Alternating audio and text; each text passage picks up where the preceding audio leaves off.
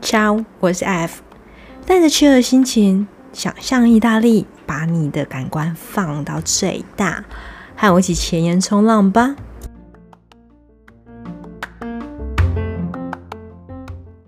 在这集的内容中，我会跟你分享为什么我会去意大利，以及我迷恋意大利的四个理由，在当地发生难忘的小故事，以及我觉得必喝的意大利酒。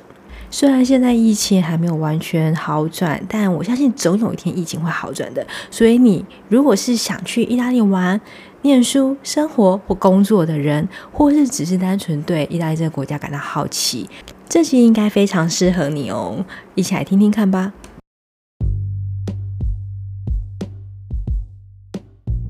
我在英国念书的时候，第一次去意大利旅行，那那时候去找了一个意大利朋友，住在他家玩了大概四到五天的时间。虽然是第一次，但是我深深的爱上意大利。我觉得意大利文超级好听，因为那时候住在他家，所以他的家人朋友全部都讲意大利文。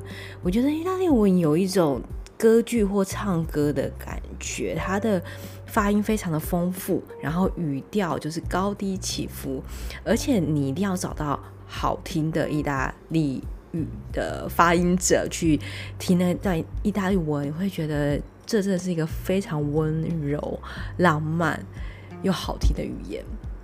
那我那时候也是非常喜欢意大利食物。呃，到了意大利，我才第一次真正尝到道地的意大利食物。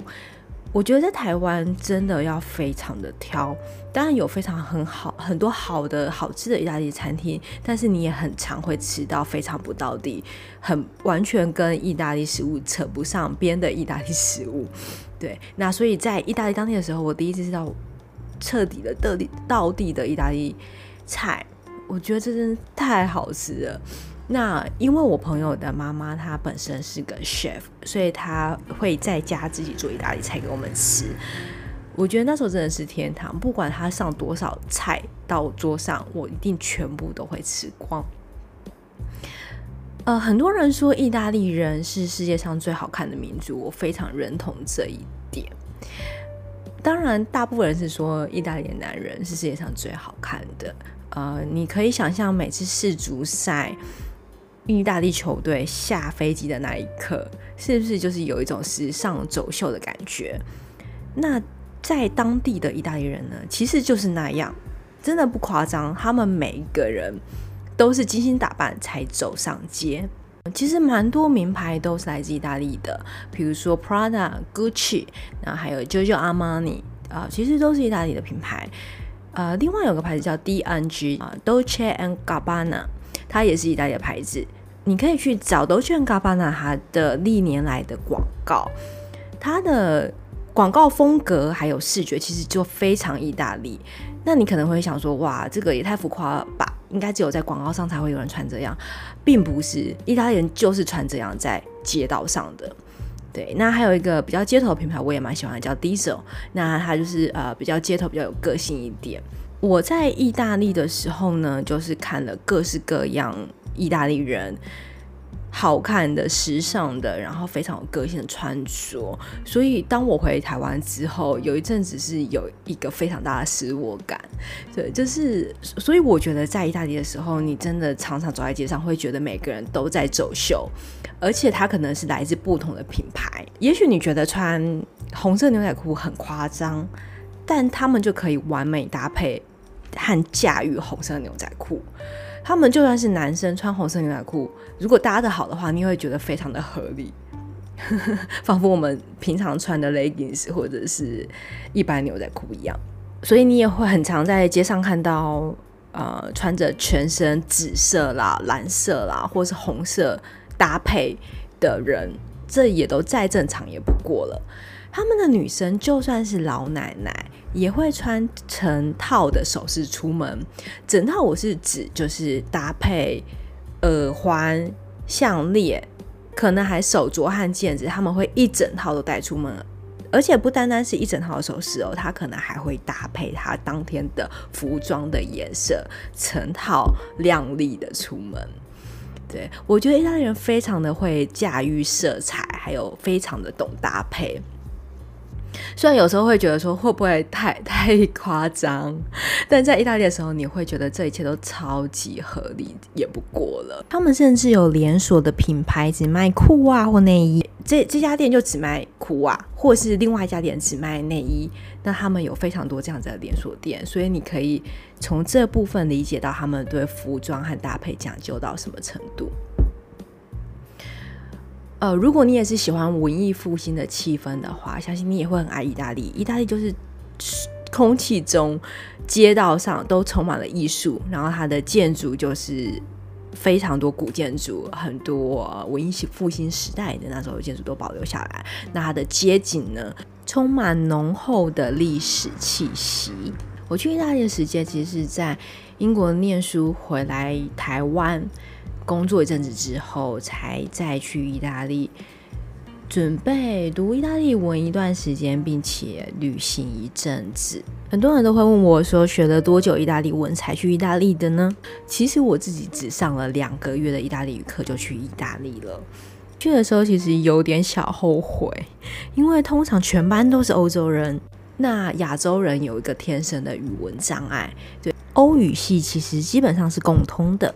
意大利语、法语和德语虽然听起来差很多，但是他们的字跟文法其实非常的相像，尤其是西班牙语跟意大利语非常的像。所以，如果你的课堂上有西班牙人的话，或者是来自阿根廷任何西班牙语系的，你都不要惊讶，他其实很快的就可以学会意大利语，因为其实他只要改变变一点点发音，或是那个呃字根，其实完全是一模一样的。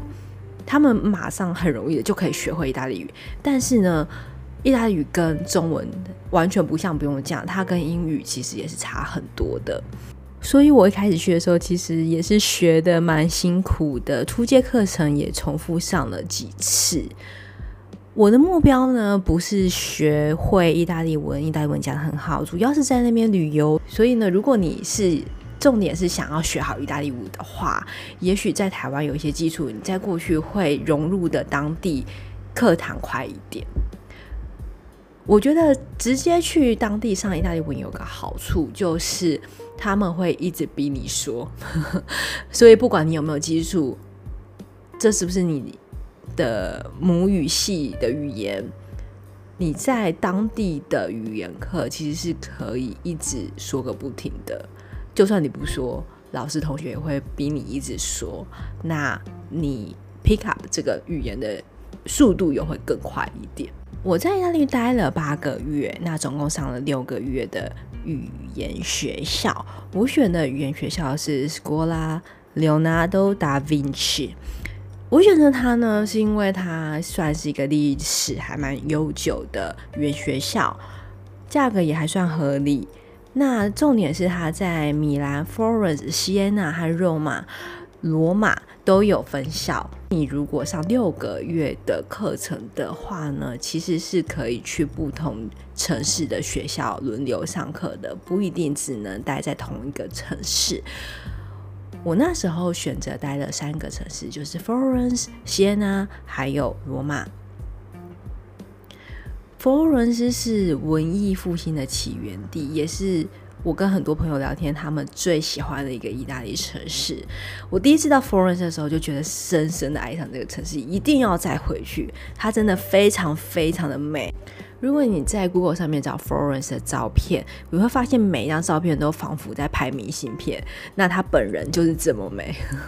那第二个城市是锡安纳，锡安纳是一个很小的城市，它在山中，所以它是一个山城。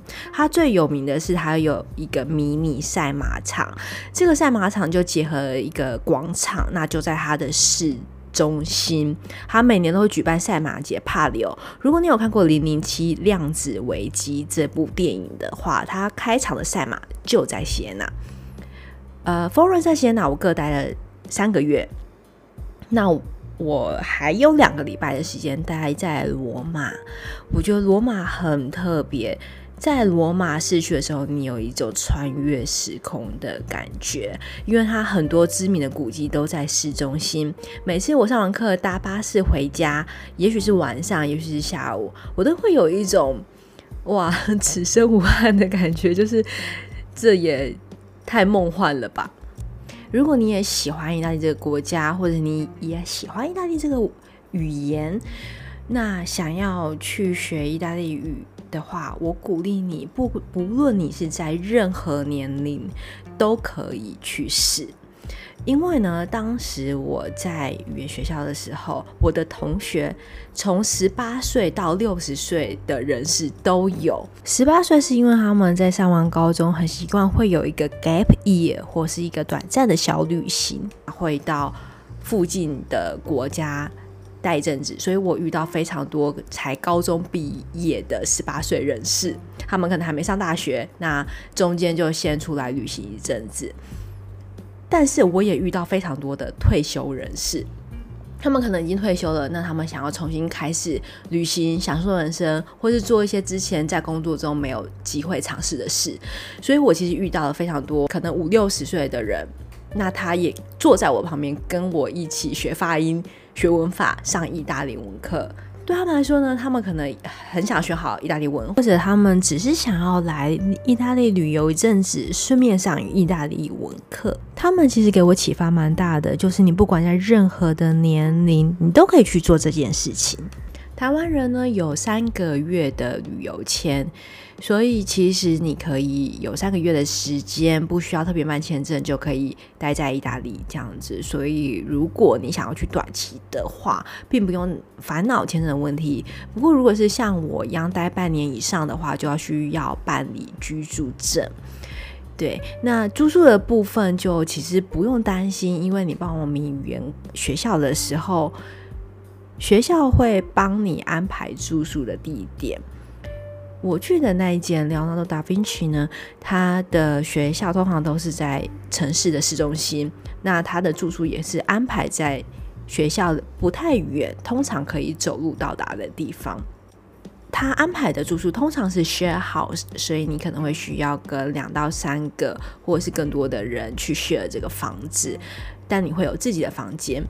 我觉得室友有时候比同学更重要，因为，嗯，你会花非常多的时间跟他一起 house party，一起吃晚餐，或者是一起聊天。我那时候在意大利的室友很多都变成我非常好的朋友，到现在都还一直保持联络哦。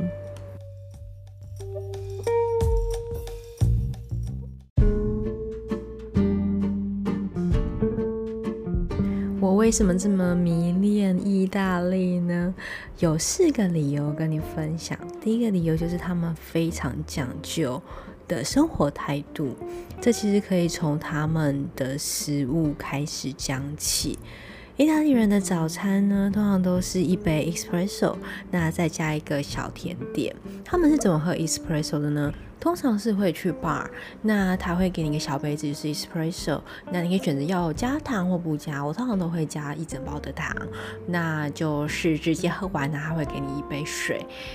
大家可能去意大利旅游或在电影里都有看过，就是他们喝 espresso 是直接在吧台上喝的，喝完就走，没有其他啰嗦的东西。早餐是最简单的，但是中餐呢，他们是大概十二点到两点的时间。他们非常注重中餐的时间，所以其实很多商店中午是会休息两个小时的。你中午的时候去，他们也是不会开门的，因为他们是会把这段时间留下来，好好的吃个中餐。那晚餐呢，应该就是一天之中最重要的一餐了。意大利的晚餐通常会呃先吃 aperitivo。它是有点像是开胃菜的东西，那你会先去酒吧点一杯酒，你可以你点了一杯酒之后呢，就可以尽情的吃他们的 aperitivo。通常在晚餐开始之前，会先跟朋友先约在吧吃 aperitivo，然后聊聊天。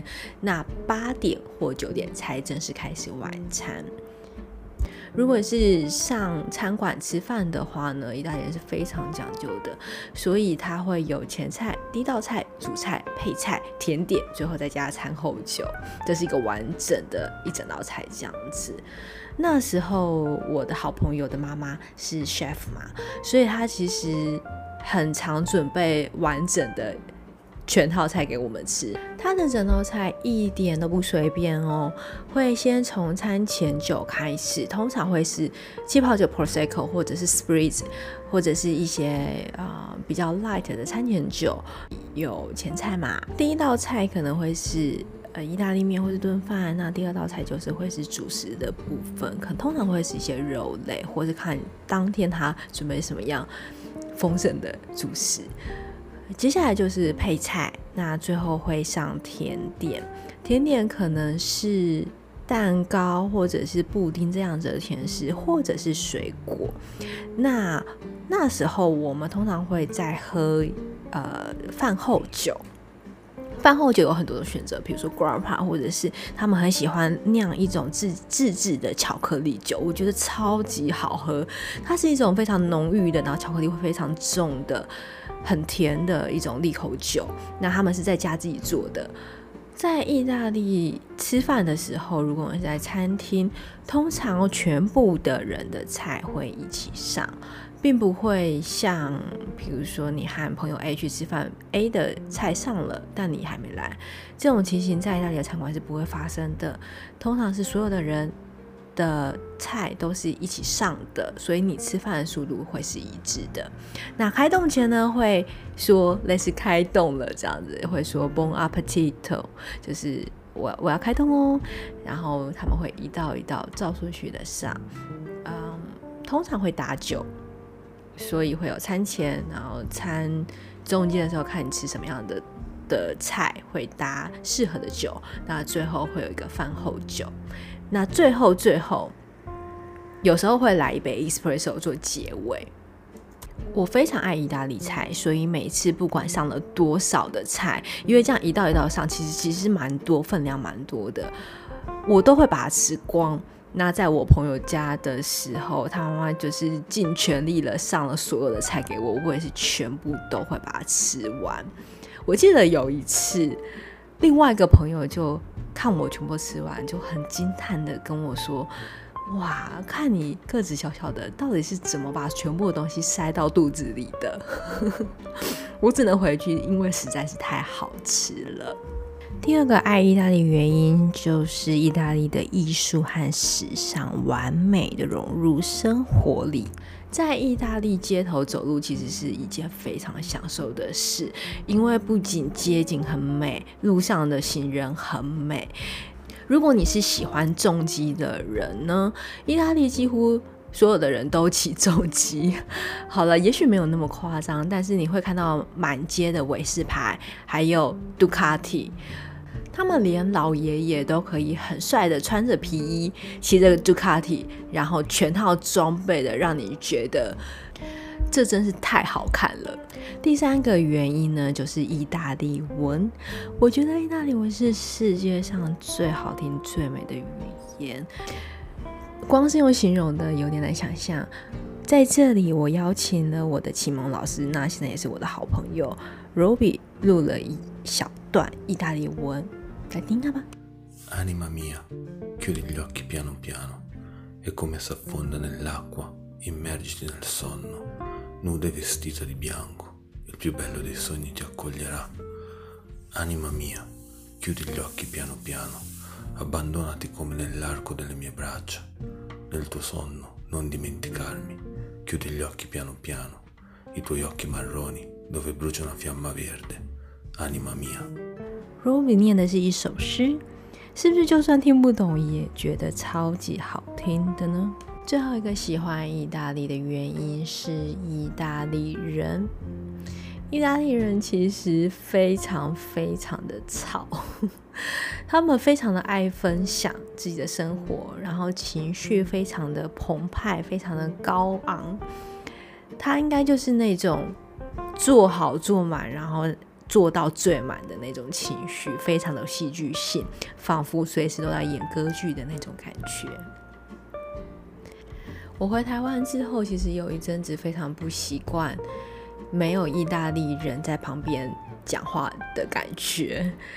嗯，就是呢，会觉得一切都太安静了，突然间很想念周围都是那种噪音、情绪的声音的感觉。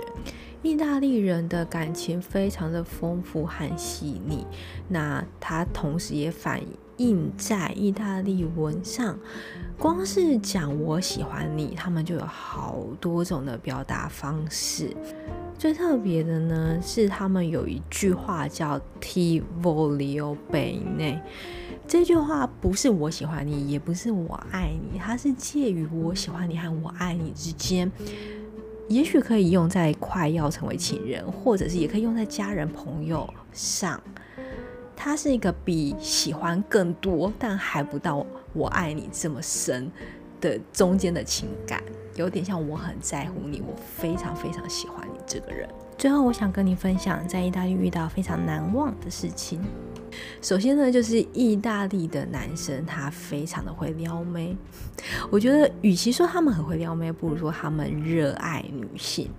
他们会讨好女生的程度，仿佛国小课本就有教，仿佛他们就是可能从幼稚园好了就开始学习要怎么讨好和讨女生的欢心。所以呢，就算是我遇过最害羞的意大利人，他也懂得怎么称赞女生，怎么跟女生相处，还有怎么讨好女生。我觉得这是他们一出生的专业。那第二个就是他们独一无二的民族性。意大利人其实还蛮好笑的，就是他们非常的做自己。你常常可以在邮局、火车站。或是超市遇到脸很臭的店员，他们态度凶到你会觉得说，我是顾客哎，我应该可以客诉这个 店员了。另外，他们非常喜欢穿越马路。对，我刚刚去的时候很不习惯，就是哎，大家都没有在看红绿灯的吗？明明就是红灯，但是大家就是说过就过，仿佛没有这个号字。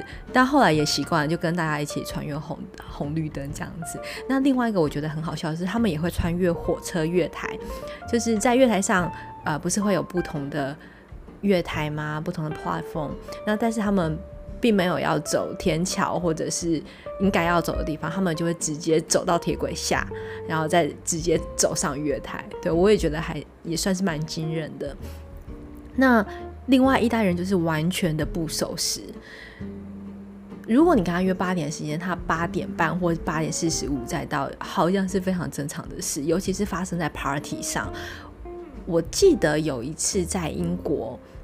那时候还没有这么了解意大利。那在英国的酒吧有一次有一个 Italian party，那是意大利人办的。我们大概是八点 party 就开始了吧，但是一直到十点才有人来。对，就是类似这种感觉。除了不守时之外呢，意大利的效率通常也超级差的。我记得当时办居住证的时候，我应该跑跑了两三次吧。对，就是总之。它的效率绝对不会台湾这么好，你要催很久或者要等很久都是非常理所当然的。意大利人非常爱讲话，也非常喜欢分享，但是他不一定很有逻辑。比如说，如果你在路上问意大利人路的话，他就算不知道路，他还是会跟你讲一个地方，那你会走到一个完全反方向的地方，也是非常有可能的事。在意大利。的东西常常会很复古、很老旧。我印象最深的就是我在佛罗伦斯的租屋处，它的厕所是一个拉门，就是有点像你要用推的才能推开的那种拉门。可是它是一个木头的，已经非常非常老旧，有点卡卡的那种木门。有一次呢，我洗完澡被卡在厕所里，就是那个拉门卡住了，我怎么推也推不开。那时候其实我可以大声求救，但是外面就只有意大利人，但是我那时候的意大利文非常的不好，所以我就算求救了，我也不知道怎么解释。我被卡在浴室里一整个晚上，而且那时候还是冬天。我出来之后呢，大概感冒了一个礼拜吧。另外呢，我住在罗马的公寓，他们也是一个老旧的大楼。它的电梯呢，是你一定有在欧洲电影里面看过的那种老电梯，是要先开铁栅栏的那种门，然后里面还有一个门再拉开才能走进里面的那种古老电梯。那有一次我就真的遇到电梯卡住，而且那时候不只是我，还有我和邻居，他是那种卡在半空中的卡住。对，所以你可以想象，就是，呃，比如说在二楼，那电梯只上去半层楼就卡在那边，那我们就是被卡在里面。那时候因为我邻居要上班，我要上课，不得不还是得出来，所以我们就从卡在半空中的那个电梯的那个口下来，其实非常的恐怖。我在下来之前有幻想过，如果这个电梯突然动了，我会不会被夹成两半？但最后还是顺利的下来，然后活到现在的这样。最后，最后我想要跟你分享我在意大利喝的，我觉得非常好喝的意大利酒。第一种是 Limoncello。Limoncello 是柠檬利口酒，那通常会在饭后的时候喝，它就是柠檬去酿的，然后它非常甜，有点像甜点，但是酒精浓度也蛮高的。他们会在饭后喝，就是有点帮帮助消化的感觉。那第二个是桑布卡，桑布卡是一种烈酒，那它有非常浓郁的茴香和八角味。我第一次喝的时候是在家里办 party 的时候。呃，有人带来的，那时候我们的喝法是放到杯子里，点火，然后把它喝掉，香味非常的浓郁。不过它的香味非常的特殊，所以你可能要喜欢八角、喜欢茴香的味道才会喜欢这款酒。如果你要自己试点火的话呢，也呃，请务必要小心，因为要小心它的温度，才不会烧伤自己的喉咙。第三个我想要推荐的是 Spritz，Spritz 是有点像他们的餐前酒，或是你再去吃 aperitivo 的时候一定会喝的一款酒，我非常非常喜欢的，喜欢 Spritz，Spritz 通常是用三种酒呃去调的，通常会用 a p e r o 或是 Campari 加上意大利气泡酒 Prosecco，然后再加上气泡水，喝起来非常的清爽。也非常的开胃哦。第四种酒是 Grappa，Grappa 是意大利的烈酒，有点像中国的白酒或是台湾的高粱这样子的一种地方性的烈酒。Grappa 翻成果渣白兰地，那我觉得它是一种比较强烈的酒，我个人觉得非常好喝。它也是饭后喝，帮助消化。最后一个我想要推荐我最爱的 Campari。嗯，如果你是喜欢喝调酒的话，你可能有看过这个瓶子，就是它是一款红色的酒。嗯，许多经典调酒是用 Campari 做的，比如像 Negroni 或是 Spoon Moni 都是 Campari 做的。那 Campari 有一个自己非常特别的味道。Negroni 也是在意大利很常被喝的一款调酒。如果你也喜欢苦苦的味道，或者是你想要试试看 Campari 的调酒，建议你可以喝看 Negroni 或是 Americano、Campari Orange，或是充满气泡感的 Spumoni，我觉得都非常好喝。在大安区有一间意大利餐厅叫老烤箱，它里面有我刚刚说的所有意大利酒类。如果你有兴趣的话，可以去那边喝喝看。我觉得老口像它也非常像意大利当地的餐厅的风格，可以去体验看看。了解意大利最好的方式呢，其实就是直接去当地旅游，或是拜访当地的友人。我觉得很，虽然很多好莱坞电影会拍关于意大利的题材，但是透过好莱坞电影，就是有点。透过美国人的滤镜去看意大利，我觉得其实有一点偏颇，然后并不是那么的真实。如果你想要看电影的话，我想要推荐一部最近在戏院上映的意大意大利电影，它叫《幸运女神》。我觉得对我来讲，它也还蛮意大利的。这部电影在讲各种不同形式的爱，那我觉得它也蛮细腻、蛮丰富的。如果你想念意大利，在还不能出国旅游的时间，可以先去电影院看看这部电影。好莱坞电影呢，很喜欢把跟意大利人谈恋爱这件事情放得太容易和太大。看好莱坞电影就会觉得啊哇，去意大利好像就是要来谈场很浪漫的恋爱。但是呢，意大利它是一个非常浪漫、活在当下的民族，所以对他们来说谈恋爱非常的容易，但留下来就是另外一回事了，有点难解释。不过希望疫情赶快好转，可以安排去意大利当地的旅游，相信你会更有感触。